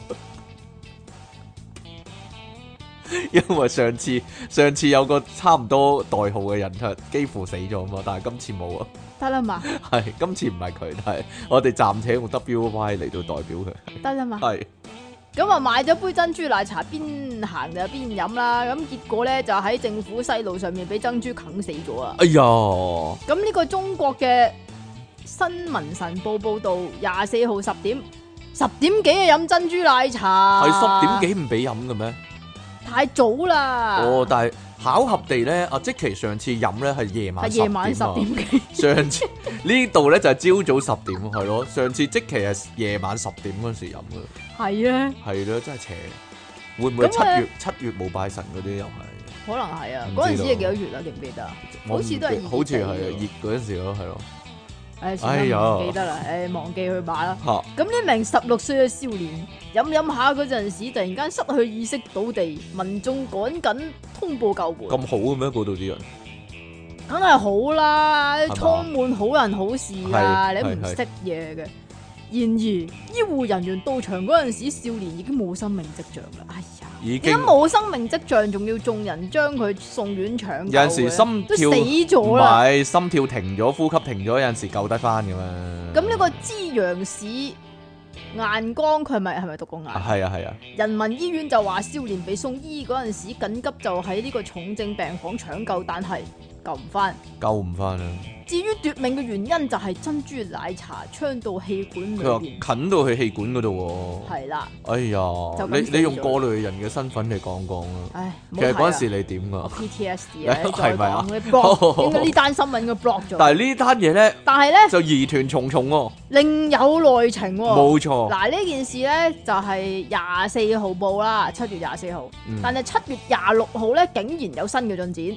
內地嘅封面新聞引述，聲稱死者嘅阿哥話，聲稱喎，嗱，聲大稱啊家疑點重重喎呢度，佢細佬嘅死亡原因唔關珍珠奶茶事嘅，係係因為佢心臟驟停、喎。係咯，即係點咧？就咁停咗咯，死亡筆記咁樣咯，係嘛？係咯。但係咧，佢話咧食道同埋氣管咧係冇任何嘢棘住嘅喎。佢話咯，佢聲稱啊，聲稱係死者嘅阿哥啦，首先係咯，係啦，嗯佢話啊。嗯，咁事件亦都引嚟網民關注嘅，佢哋感嘆生命係真係脆弱啊嘅。嗯真係脆弱。點解生命會咁脆弱咧？我哋係嘅咯聽眾亦都感嘆嚇啊。點樣啊？ 即期係咁脆弱係嘛？系啊，係點解咯即期咁脆弱嘅？不過有啲人咧都有講噶，佢話咧有一次咧佢好多好多人附和㗎，原係來啊好多人都覺得珍珠奶茶好危好危險嘅啊險，一件事以後都唔會再飲係啊啊！有人話同呢我一樣啊，有一鑊一啜咧，佢成粒咧就飛到去喉嚨嗰度喎，咳咗幾日咧，佢自己咁掠翻出嚟喎。呢、個情景咪同即期一樣，你寫㗎呢、個， 呢個你寫㗎。阿即期咳咗一日日入一日我冇半咧，咳咗，一日半我咧，係嘗試去咳出嚟，佢變咗龍一篤龍痰咁出翻嚟啊！係啦，係啊，即係原來呢樣嘢唔係淨係得我有喎，係咯。不哎過呀唔 lock 阿窿啊唔，係唔係唔係，我覺得咧，你應該分享個步驟啊，點樣點挽啊救生命嘅步驟啊。就係嗱，首先你倒立係啦， 倒倒立。立啦，倒瞓喺樹 衝啦，唔唔係到樹衝係係一半瞓喺張床度咁咬腰個頭咧，係係啊頂住地下咁樣啦，，即係拱橋啦 跳下跳下啦，係同啊埋係咯，倒轉個人跳倒下跳倒下，轉個人噏下噏下啦， 係啦之類咁樣啦。同埋咧最緊要啊，就係咧即期咧嘗試咧誒揾個枕頭揞住個心口趴喺度瞓啊，係啊係。啦，咁都有啲幫助，係。估到你啦！我全全部我腦海裏面已經有呢個圖像啦，係嘛係啊！你話我有超能力都係咁講嘅啫啦， 估到你啦，做啲咁嘅嘢，跟住最尾咧就係、引起阿媽嘅注意啦，咩事啊阿女咁樣啊， 係咯，係不過上次咧阿即奇咧係要睇急症嘅，係啊，咁佢都係要睇急症啊，佢都要睇急症，但係佢係冇生命跡象啊嘛，唔似你咁跳下跳下咁入去急症啊嘛，係啊。得啦嘛，得啦。好啦，咁啊，佢阿哥話咧，其實係咯，佢嗰講完唔啦，係啊，佢嗰一日咧係同同學一齊買完珍珠奶茶就走嘅。咁誒，佢未飲咧就已經未飲就已經啊啊啊啊啊咁樣累低攤咗，低係啦，失去意識啦。咁其實同個珍珠係冇關嘅。不咁過所咧以呵，你頭先所講，如果有個人累低咗，然之後佢揸住杯珍珠奶茶，杯珍珠奶茶賠到一地都係，其實係關咩 事咧？係未必係有咁樣嘅，係未必啊有直接關係嘅。原來柯南亦都未必準確嘅不喎，過呢個咧，佢話聲稱係死者嘅阿哥咧，真聲稱係㗎咋？疑點嗱重重其實啊我！真係覺得呢單嘢咧，會唔會係？個阿哥咧係幫啲珍珠奶茶洗冇錯，白嘅會唔啫？會珍珠奶茶同業工會收買咗一個男人，話佢係阿哥咧？係啦，其實佢係冇阿啊哥呢個嘅，真係疑點重重。細佬啊係啦永遠都係細佬。唔細知佬啊道亦都永遠有個細佬，， 我咪就係咯。啊，真係 啊！邊有阿哥嘅不啫？過珍珠奶茶真係好危險啊！係啊，但我發覺咧，而家咧賣茶嗰啲咧，都未必一定杯杯就有珍珠。係咯，就係因為好危險，係啊，就係因為我，係啊嘛？所以搞到依家嗰啲咩咩咩嗰啲嗰啲咩黑糖珍珠奶茶啊， sell 唔到啊，算啦。嗯。但係你應該口震震，面青口唇白咁樣啊。我 PTSD 啊係咯，因為你 PTSD 係咯。笑真係死人噶呢啲。系啊，死得人噶真係，係啦所以你真係唔好亂咁玩啊，係啦唔好咁唔好亂咁飲啊。我哋應該話講完啲傷心嘅事啦，咁我哋講翻啲咧充滿希望嘅事啊，就係就係出嘢傾，充滿希望啊！突然唔間關我事喎。睇咗呢度之後，係啦，各就係位咁樣啊各。位聽眾，你哋有冇呢個甩頭髮嘅煩惱咧？如果甩太多頭髮嘅話咧，呢度咧可能係有一個解救嘅辦法幫到你嗯啊。冇錯啦。咁啊，呢個呢，原來呢，佢咁講喎，脱髮問題困擾咗好多男男女女喎，尤其呢，好多壓力啊，而家咁就有好多人呢，有呢個甩頭髮嘅危機啊。近來呢，有個研究呢，就犀利啦，集合咗英美。英美德啊三個國家嘅學者呢，一齊研究啊，咁實驗最終呢，證實咗呢，啊甩頭髮啦或者禿頭呢，係有得救啊噶，係。係點救咧？點樣救呢？佢哋發現呢，原來呢頭皮嘅毛囊呢係擁有嗅覺嘅功能嘅，哦，而即係無狼識聞嘢，係啦咁唔怪得知你咁少頭髮啦，成日聞你自己係啊係係屁。。而呢個功能呢，佢辨識到呢特定嘅香味嘅刺激之後呢，嗰啲頭髮呢就會加速生長噶啦。咁所以呢，如果你係冇乜頭髮嘅話呢，呢、個就真係可能有得救啊！有一一線希望可以話係咁。係聞咩咧？要係冇錯，嗱呢、個據外媒報道啦，咁英國曼徹斯特大學嘅 University of Manchester Manchester 啊咁啊聯合咗 Manchester。係啊，得啦得啦。聯合咗美國啦、德國啦嘅學者咧一齊研究咧，咁研究實驗咧採集呢個受整形手術者所捐贈嘅頭皮樣本啊，即係話咧有啲人整形手術啊嘛，咁就成塊頭皮咁樣 搣點解咗整容都搣咗出嚟要嚇，搣頭皮嘅？鬼知咩拉皮啊！呢啲係咪就係佢將呢個頭嗰啲頭皮咁樣拉咗落嚟塊面嗰 度，咁、個髮線就、點啊髮線就前 向前咗好多咁樣啊！做咩啫？ 即係大家想象下，如果我做個手術喺個額頭嗰度界一刀啦，啊然之後將個頭皮成塊咁掹落嚟，咁就好似即其兩神個髮線咧咁矮咧，咁低係啦，咁會點樣？ 即係由清裝變翻現代啦？係唔知道。咁啊，然之後咧，佢哋咧有啲整形手術嗰啲人咧，捐咗啲頭皮樣本俾佢去做實驗啊。之後發現咧，原來人類嘅毛囊細胞咧，竟然啊存在住咧一種咧嗅覺細胞叫做 O R 二 A T 四啊，英文咧，冇啊 O R 二 A T 四代號嚟哇㗎。 ，two A T four。係係係係，而咧呢個受體咧係能夠辨認到唔同嘅氣味噶。實驗過程裏面咧，研究團隊咧利用人工合成嘅檀香 Sandaloa 嚟到咧，我都買啲嚟搽下先啦，嚟到刺激你要咧，俾佢聞啊！係咪搽落去咪得咯？佢實聞到噶，嚟到刺激咧呢啲咧搣咗落嚟嘅頭皮你啦要。點啲檀香啊！係咯，喺呢個情況下咧，毛囊細胞裏面咧稱之為咧種類胰島素生長因子嘅 IGF hyphen 一嘅分泌咧就會隨即增加啦。即係跟住咩咧啊呢種激素咧最大嘅功能咧就係能夠促進毛髮嘅生長啊！即是話但咧。係你嗰啲可能真係無法生長㗎。係係係係，而呢個人工合成檀香 Sandaloa 啊，去邊度有得買呢？我都想買啲嚟試下。除咗咁之後呢，研究人員呢再用另一種呢有花香甜味嘅人工香味劑叫咩啊？ p f l i v e r y 嚟到做試喂，驗真係嘅，點讀咧？P H E N I R A T 可能係 Panirat 可能係 handy 個 P 唔發音， 我唔知道。發現呢，呢個 IGF hyphen 一呢，反而係受到抑制嘅，於是證明呢，原來毛囊呢係有佢嘅偏好嘅，即係話呢，佢中意聞檀香嗰啲味啦，但係唔中意聞呢個人工香味劑嘅味啦。咁啊，亦都唔中意聞你啲屁味。係啊係，意味住呢，佢個毛囊啊有選擇氣味嘅自主性啊。研究團隊領導人呢，阿 Ralph Post 咧咁樣講啊，呢個呢係有史以嚟啊首次證明啊能夠用芳香劑嚟到促進頭髮生長啊，而且實驗結果呢，亦都將會喺出年啊開始啟動大型嘅人體臨床實驗啊。目前團隊呢，亦都認為啊，藉由香味治療禿頭嘅方式呢，係非常有呢個希望嘅。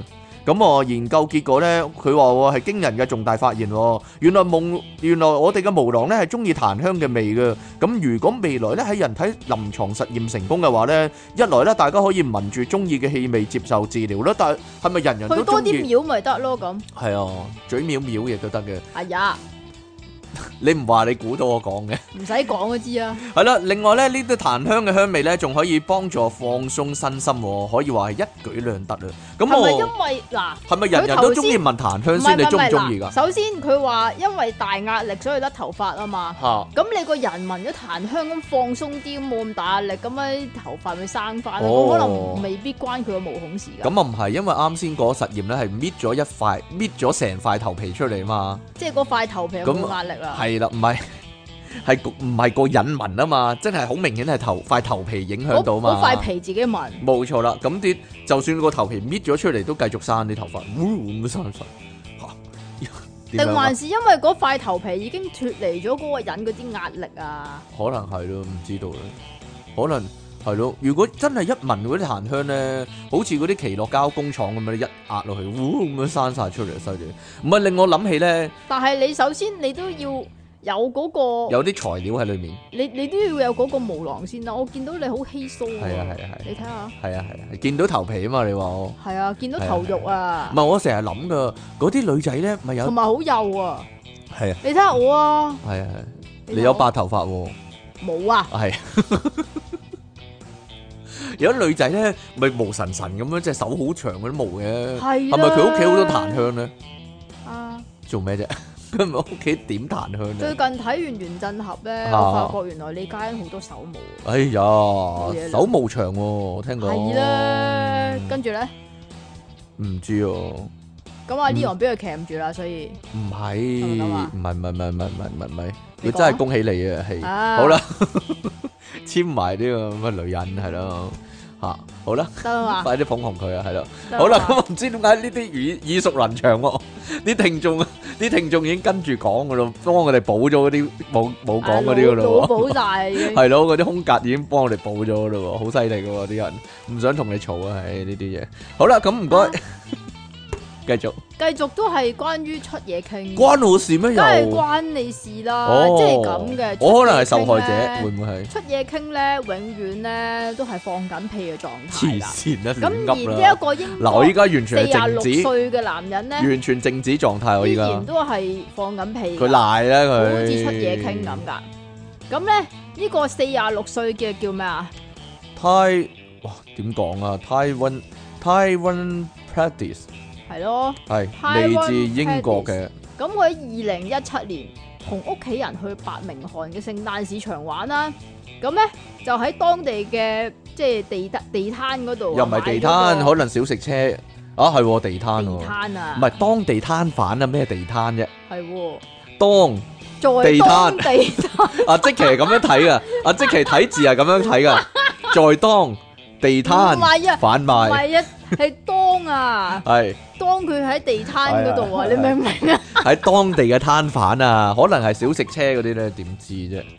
算啦，總之啊喺嗰度買咗個係三文治嘢食啊，火腿三文治啊。嗯，怎料佢食完之後幾個鐘就感到腹痛難耐，哦，好肚痛至喎，今已經五年啦，啊，五年啦，放屁放咗五年啦，佢亦都一直喺度放屁㗎。係咯有。陣時咧，仲胃痛去到咧就瞓唔到嘅程度添，咁啊令到佢生活大受影響啦。咁出入公眾場合，如果唔小心放到屁咧，亦都感到難堪同埋冇自信㗎。佢呢就啲唔字，似出體傾咁樣樣啦，又厚面皮啦，係係啲啲屁又臭死佢啦。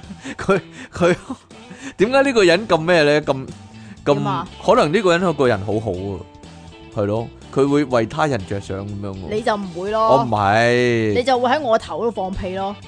我我個人覺得咧，因為放屁呢個咧係一個正常嘅生理嘅過程嚟噶嘛。咁係啊，嘛，動物都會放嘅，人都會放嘅咯。咁但要係你連使續乜十難年堪都咁樣放屁使乜咧，難堪同冇自信咧？我非常有自信，你連續十年都咁樣放屁喎，但係你有冇懷疑過自己啊？我冇懷疑過自己，我冇懷完全冇懷疑自己呢方面嘅能力，係咯，係啊係係啊係啊啊係啊係係啊啊，你淨係得呢方面有好有能力嘅 啫。唔知道咧。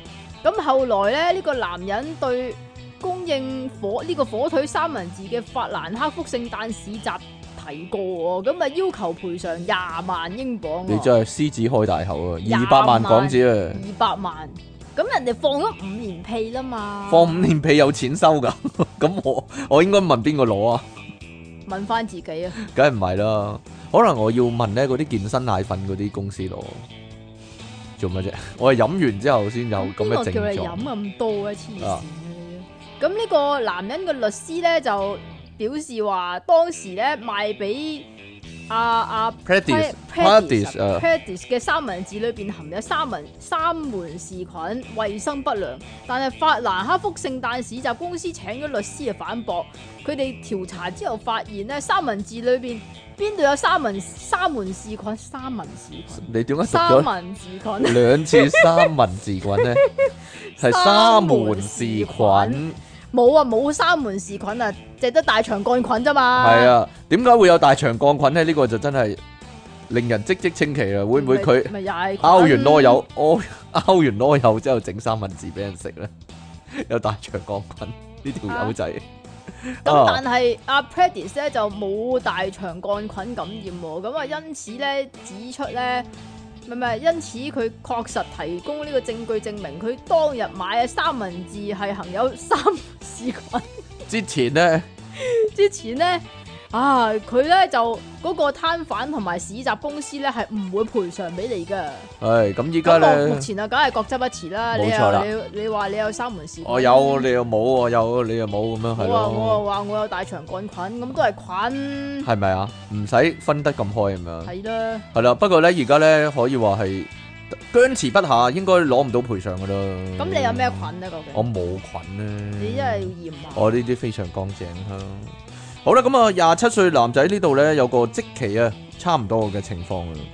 佢話太幼稚，揾唔到工喎，係係啊啦，太啦。幼稚，揾唔揾唔到工同唔你可揾唔可以唔好偷偷地趌起個屎忽放我屁啊？冇啊，我光明正大。好！臭啊！係你啊行開啊 你成日我我覺得咧，法官大人咧，有人咧即係惡意惡意喺度做假證供係啦，真係屈我，好簡直屈我，臭啊！好臭啊！簡直屈我啊！唉呀，好啦咁啊。呢個呢，中國大陸廣東省啊，有個男人呢已經廿七歲啦，但係呢好細粒噶，又呢個樣呢好似 baby face 咁喎。咁我好想揾工啦，但係就揾唔到工啊，因為呢啲老闆啦覺得佢呢生得太似十二歲嘅僆仔啦，懷疑佢謊報年齡喎，冇人敢錄用我。其實係呢，啦，所以我都揾唔到工啊！揾唔到工同唔揾工係兩件事嚟， 完全唔同嘅事嚟嘅。但係我第一次見到即其兩神呢，我就諗，咦佢係咪得十四歲咁樣喎？但係佢話俾我聽佢廿四歲， 係咯我心裏面諗哦我呢個人幾多歲咁樣，係咯。佢話佢廿四歲喎，係咯。但係啊，好奇怪真係，係咯。咁我點咧？而家講佢嘅年齡出嚟，大家仲驚啊真係。係啦，咁啊，之前呢，因為佢懷住工作嘅熱誠啊，同朋友呢一齊呢去工廠應徵啦，但係呢，佢啲朋友呢全部都有工翻啦，只有佢呢目前都未揾到工作啊。佢話呢，點解咁急住要揾工呢？係因為啊要照顧啱啱呢中風康復嘅爸爸喎。據了解啦，嘅呢條影片啊，佢話係一個工廠嘅。請人嘅部門喎，當時咧正要帶佢去面試啦，睇下有冇機會能夠誒、呃、見到工啦。但係咧，佢係我冇睇片啦，但係睇相嘅，佢背面就似正常嘅老嘢咯，嚇，哦、因為佢係 skin head 咁樣樣嘅，但係正面咧就係細路咯，正面哦就啲細樣路就，係細路咯，但係又矮㗎，嗱，哇睇唔出喎，睇唔出啊，我因為冇比例 係係咯啦。冇比例冇對比，冇應該對比姚明企佢隔離嘅，然之後影翻幅相，咁就知佢幾高啦。係啦，咁啊好多 點啊？姚明企你隔離影幅相，你去到佢邊咧？姚明企我隔離影相，我應該影唔到啊，影唔到，我打動個鏡頭咪影到咯，打洞都未。必影到啊，哦你要跳，要要歪要歪鏡先影到啊，魚眼鏡先影到啊，你要用升龍拳先先打到姚明嘅春袋啊，係咯。 得啦嘛，得啦， 我我谂紧，系咯，大概系咁啦。通常咧猴子偷圖係下手噶嘛，係啊，但係呢個咧真係要用升龍拳 啊，要升勾龍勾上拳先至去啊得，係咯， 係咯。好多網友咧話咧，見到呢個古仔之後咧，紛紛表示啊，佢咧呢個咧真係 baby face 啊，真係好似 B B 仔 B B 仔個樣啊。 佢話揾工就會難啲啦，希望有人幫下佢啦。咁啊，有啲人就話點睇佢都係似十幾歲喎，即期都係咧，係啊。有啲人提議佢去做演員啊，啊，應該有得撈啊，係嘛？特別嘅樣係咯，呢啲特別嘅樣通常有得撈啊，係嘛？即係你唔使太靚仔啊嘛。有啲咧，即係喺影壇咧做咗幾廿年咧，就係、因為佢個牙好哨啊，哨 係啊嘛，又或者個口好大嗰啲啊個口好大咁樣，有個特徵咁樣啊，又或者佢好肥啦，咁啊，所以咧就可以做戲咁樣咯。咁所以真係做戲唔使一定要靚嘅係啊嘛？咁我我相關呢個影片呢，網絡上瘋傳之後呢，真係有老闆見到喎，就願意俾個機會佢喎。佢而家呢，揾到份工啦，咁我期望呢，可以工廠就可以賺到足夠嘅錢嚟照顧爸爸，你都犀利喎。係啦，咁我因為我聽講最近最低工資呢，上面五蚊一個鐘。唔係啩？最低啊，最低係五蚊一個鐘，係咯咁啊。如果有人夠我買本書啫喎，唔知道，如果有人咧知道個真相嘅話，可能我啲唔唔信謠言啦，係咯，可能上面一可能唔係嘅，千蚊一個鐘係咯，上面最低係嘛， 上面好富裕咁樣而家。勞波啊，唔知道，係啦，咁啊，佢話咧未來亦都希望咧能夠娶老婆生翻個仔喎，咁啊係咯，咁可能有啲人中意特別中意咧呢啲 baby face 嘅男仔都唔定啦，你唔知啫，我覺得得嘅呢個。跟住咧有我哋即其利昂神咧出嚟現身説法啦，啲核突嘢係啱你嘅啦，呢個係嘛核核突婆呢個係咯，就咁嘅。係有好多人咧，唔係好多人嘅真係得你嘅啫，有好多人啊係㗎。係係係嗱，如果你都係嘅話，唔該喺下邊留言。啊係，啦，唔該一齊公諸同好，我哋可以開翻個大食會啊，係啊，係咯。自己食翻自己嗰啲。定係互食會啊？唔係啊？有冇人中意咧食呢個人類分泌物啊？自己嗰啲啊，係啦，食翻自己嗰啲。係我應唔應該讀呢啲咧？算啦，唔好讀啦。係。咁咧，但係係會 mirror 會喎。報道係咯，我咪話講緊應唔應該讀咯，係啊。 哦，好啦，鏡布啊嘛，咁真係有鏡布呢個世界上，但係佢仲要括住 mirror 啊係嘛，咯，你好敏感噶嘛，你明咪唔好敏明啊感？啊，即刻有 PTSD 啊，又係即刻噶啦。係啊，即刻噶啦。外國咧有個女人咧喺呢個喺論壇啊，叫做咩啊 Mumsnet，Mumsnet， ？Munslet 係即係媽媽個網啊，就爆佢男朋友大鑊啊！係啊，就發文抱怨男朋友，佢話佢條仔平時成日都好中意食屎㗎，係例如眼屎啦、耳屎啦同埋鼻屎咁樣樣，咁佢又覺得哇好嘔心啊，就唔敢同佢嘴嘴啦。咁啊，嗰個女人咧就話男朋友咧就話佢特別中意食啱啱瞓醒嗰啲啊。係嗰啲新鮮嘅眼屎、耳屎啊，嗰啲啊鼻屎嗰啲，因為咧口感比較酥脆噶。好核突啊！真係咁我可以話俾大家聽咧，好核突啊！真係，我真係 接受唔到。諗起都依家都想作我可以嘔可以啫。話俾大家聽咧，點解哦啊瞓醒嘅時候啲鼻屎會特別酥脆嗯咧？，點？解咧？因為曬光咗。因為開咗冷氣會乾啊，冇嘢係啦係。係咁佢亦都多次嘅，我好用啲好温柔嘅語氣嚟到勸阻男朋友就咧。冇啦，咁樣啊，戒甩佢點樣點啦，樣温柔嘅語氣戒咧？甩佢啦，嗯，唔好啦咁係啊。咪唔知道？傻豬冇咁啊，唔好啊。 永賢，你要長大噶點啦，啊，係啊，唔好再食呢啲嘢啊！得啦嘛，勸告佢啊嘛，係點樣啊？男人 嚟噶，好啦，嗯，得啦嘛。得咁啊，勸佢啦，但係咧，男友咧，佢反駁話，大多數人都食呢啲噶啦，黐線嘅。好多人都係咁食噶，你同佢應該一齊嘅咯嘅咯嘅咯嘅咯嘅咯咁樣共係鳴啊，，共鳴啊，一齊共鳴啊，係咯記係咯，係咯，好多人都食噶，係啊係啊係啊只不過佢哋唔敢認咁解啫嘛。係，黐！線嘅，冇人食㗎。你啊，你唔好自己匿埋喺廁所，自己撩完自己食啊！我喂撩，咗就抌落廁所噶咯。你唔係啊，你周圍學彈你嘅咩你，學你咩你衰人周圍彈。核核突突咁樣，咁咧，佢聽啲網友聽到佢男朋友嘅行為之後咧，都一面倒咧就話：哇好，核突啊，好想嘔啊！嗱，即期就會懷疑呢啲人咧會唔會係掩飾啊？造假，解釋即係掩飾，掩飾自己係啲咁嘅人，其實自己都食埋一份。絕對。冇啊！你放心啦，冇啲咁嘅人㗎，呢個世界上得你嘅啫。亦都有網友咧話自己都有類似嘅經驗，因為過往嘅伴侶咧係中意食腳甲 嘅喎。中意食腳甲喎，犀利啊！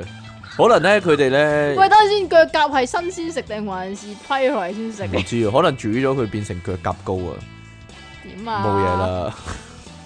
我講下呢啲都得啩？好啦。不過咧，呢個女仔咧後尾咧就同啲網友講喎，佢話咧佢知道佢條仔嘅行為咧唔係咁正常啊，可能呢啲咧就叫做異食癖啊。雖然係啦，咩？呢啲就係異食癖食啦啲奇咩？怪嘢咯。唔係咩食玻璃啊？啊，食鐵釘噶嘛，上次係咯嗰、個。雖然咧睇到佢食咧會覺得好核突啦，好反感啦，唔想同佢親近啦，但係咧呢條女咧真係不離不棄嘅。啊佢話咧想協助佢條仔咧戒咗呢個壞習慣喎，然之後繼續同佢一齊喎。唔得噶啦，唔知道，好難講噶。其實咧有陣時咧，呢、個女仔咧不離不棄咧，可能可能係佢條仔非常好啦，另一啲方面。例亦都如咧，亦都可能係佢自己本身個條件比較差，佢冇咗呢個就冇噶啦咁樣咯。嗱你講噶咋，唔因為咧，我關事啊我點解會諗起呢件事咧？點解啊我咧？我聯想起咧，琴日咧，我哋去麥當勞食嘢咧， 哇！跟住咧，阿即奇好衰啊！佢話咧，你行過去嗰邊望下啦，嗰度有 pair 極品男女朋友啊，簡直係神雕俠侶。係，咯，犀利啊！嗯， 係咪佢你哋形容一番佢先哋係啦。咪去完動漫節咧？因為條唔女知啊，嗱條女咧就着住嗰啲有少少 Lolita QQ Lolita，但係係係白色嘅，係啦，即啊係啊係純白誒嘅誒粉粉粉地嗰係係啲係係咧，即係有啲色彩嗰種就唔係黑色嗯嘅。然之後個身形就比較龐大啲啦好。龐大啊！你講嘅咋嗱，係嘛咁然之後咧，佢隔離咧又或者唔係佢佢對對面啦，面佢係對佢面對面咧就有佢唯一嘅男伴，係，我估計佢係男朋友嚟嘅，係應該嘛係係啊。嗯，嗯，頭髮半，你講嘅咋半頭嗱，髮半禿咁樣咯，係咯，咁但係係個又個瘦樣啊蜢蜢，其實個樣先至係佢嘅重點嚟。係係係係係，但係形容唔到啊！我算形啦容到，我形容到，我形容你到，你講我咁靚仔就甩頭髮，你哋咁樣衰就唔甩頭髮咁樣，嗰個唔得㗎，都都太靚仔啦。 嗰個已經太靚仔過佢係啊啊！唔得啊！啊，不過咧，如果大家想知嘅話咧，大概係誒、呃有陣時地鐵通車啊，或者有新巴士落地嗰陣時咧，啲新聞報導嗰啲人差唔多咁樣，你講嘅咋？係咯。我諗佢兩個應該天長地久噶啦，係咯，應該知啊咧揾唔到下一個， 因為大家都揾唔到下一個，係你咯講。嘅唔係你唔明噶啦，呢啲刻骨銘心嘅愛情，呢啲真真咋？心真愛啊！係咯，嘛真心相愛，佢梗係揾唔到下一個啦，知唔知？得啦嘛！係啊，得啦。咁我哋咧，你睇下先啦冇冇冇，講埋呢個啦。講埋呢個啊，講埋呢個啦你好想係講啦啊！我好想唉你講講啊啊！係啦，綜合外媒報道啊，呢個男人咧不幸地咧遇到一個咧罕見嘅病症，令佢嘅生活咧頓成困擾可以話。有三十九歲嘅英國男人啊，呢個竟然開名喎，叫做馬丁斯啊。二零二零年嘅時候咧，佢同三十一歲嘅伴侶布朗喺超級市場相遇。好目前浪漫啊！係啊，好浪漫，一個馬丁斯，一個叫 Brown，係布朗。咁目前佢哋咧已經喺埋一齊兩年啦，但係呢段期間咧，馬丁斯咧總係不斷咧勃起啊，每日咧咁應該㗎，咁見到女朋友開心啊唔嘛！知道啦咁細佬都開心埋一份咯。每日咧會勃起五十至一百次嘅，係咪因為佢條女太正咧？唔知道呢個尷尬嘅病症咧，令佢同女朋友咧造成困擾喎。阿 Brown 表示咧，佢條女有陣時咧會影響到佢做家務啊。點解嘅？因為咧有陣時咧，阿 Brown 咧喺屋企執緊啲即係嗰啲 雜物啊， 執緊啲碗碗碟碟啊咁樣咯。但係佢條仔行過就一嘢掃晒落地咯。咁啊， 你講㗎咋行過， 哦咁樣一轉擰擰轉身一咁樣，擰轉身係，咯，煮緊煮早餐啱啱擺晒啲碟啊擺晒杯盤啊。喺度，跟住係啦，喺喺台面嗰陣 佢佢條仔一行過嚟一擰轉身，阿 Brian 咁樣 c l i n 咁樣全部掃晒落台咯，咁樣咯，咁我 令佢 令佢咧好困擾啊，而且唔理去餐廳啦、健身室啦，定還是超級市場啦，甚至咧床上面亦都一樣床噶。上面就好普通啦，係嘛？咪就係咯，大家諗下，如果去餐廳佢又係掃晒啲嘢落地啦，如果去健身室咧，可能咧點啊？掃晒啲餅落地啊？唔係啊即係佢切餅嗰啲佢舉嘢嗰陣時就唔到個距離咧，就俾個啞鈴壓親啦。哦扎咁親啊嘅一卡咁樣扎親扎住咗，咁樣啦。去超級市場又係啦，咁樣啦。咁可我以一路扯一路瞓喎，係因為你去超級市場咧，佢係其實唔能夠推嗰架車，佢頂住咗， 哎呀頂住咗，推咁咪用嗰度嚟推咯， 推唔到架車，咁咪哇老漢推唔車係嘛，定還是固定還是掛個手抽攬喺嗰個位啊？唔理老行推車，係啊係啊係啊。不過咧，佢係可以咧喺勃起嘅情況下瞓覺嘅。講咗啦，咁啊，醫生就話咧，呢、個情況咧同性嘅刺激係冇關嘅，會導致長時間甚至疼痛嘅勃起啊！如果你有呢種病症咧，大家聽緊呢個節目嘅朋友，如果你有呢種病建議症，嘅建議多啲散步啦，多啲飲水啦，去沖熱水涼或者咧浸下浴喎，仲缸，沖熱水涼，同埋多啲屙尿喎。但係我覺得咧，呢、個咧真係會阻住屙尿嘅。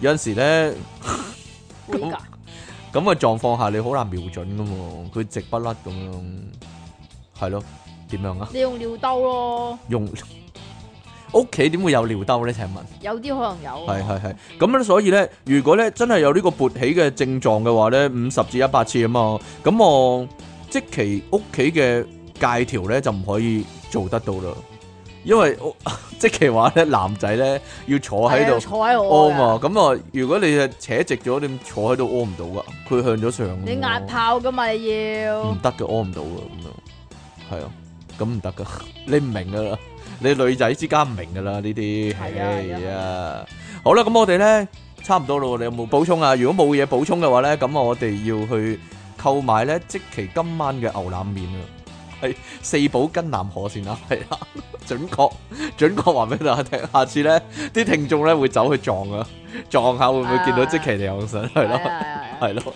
新蒲江附近嘅四部跟南河喺度，好啦，爆晒即期嘅行蹤咧，即期有啲不滿啊，吓，好啦，得啦嘛，好，得啦得唔啦，係啊，得你啦幫我買，係我幫你買，係啦，咁啊，好啦，咁我哋咧今日咧去到呢度啊，咁啊呢個係 B part 嚟嘅喎，咁下次翻嚟咧要又提醒大家係嘛，係因為下次翻嚟又係新聞啊嘛，辛苦你啦，離岸係神，啊係啊，係係咯，啊辛苦你啦。你都射晒出嚟，又要我射到我，如果咧各位聽眾咧有啲特別嘅新聞咧，或者特別嘅遭遇啊，都可以話俾我，都可以話俾我聽，我會講翻出嚟俾大家聽，我分享俾大家聽。如果係啊你自己親身有遭遇都得喎，係啦，係啦可以喺 YouTube 下邊留言啦，係又係或者係係誒 send message 俾我哋啦，係啦。但係咧，如果你話咧，你誒喺街見到啲奇怪嗰啲人啊，或者特別巨大身形龐大嗰啲人咧，唔使話俾我聽，因為如果係咁，你咁樣講俾我聽咧，我會係 點咧？我會係覺得你為人唔好，係咩？ 係咯。 哦我我會覺得你心地唔好，用一個有色眼鏡嚟睇看待你嘅咁樣，係咯，哦，係咯，你唔可以咁樣噶做人。哦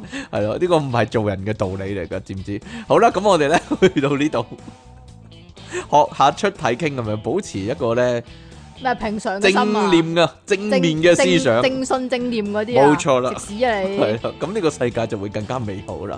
好啦，咁我哋下次節目時間再見啦喎，拜拜。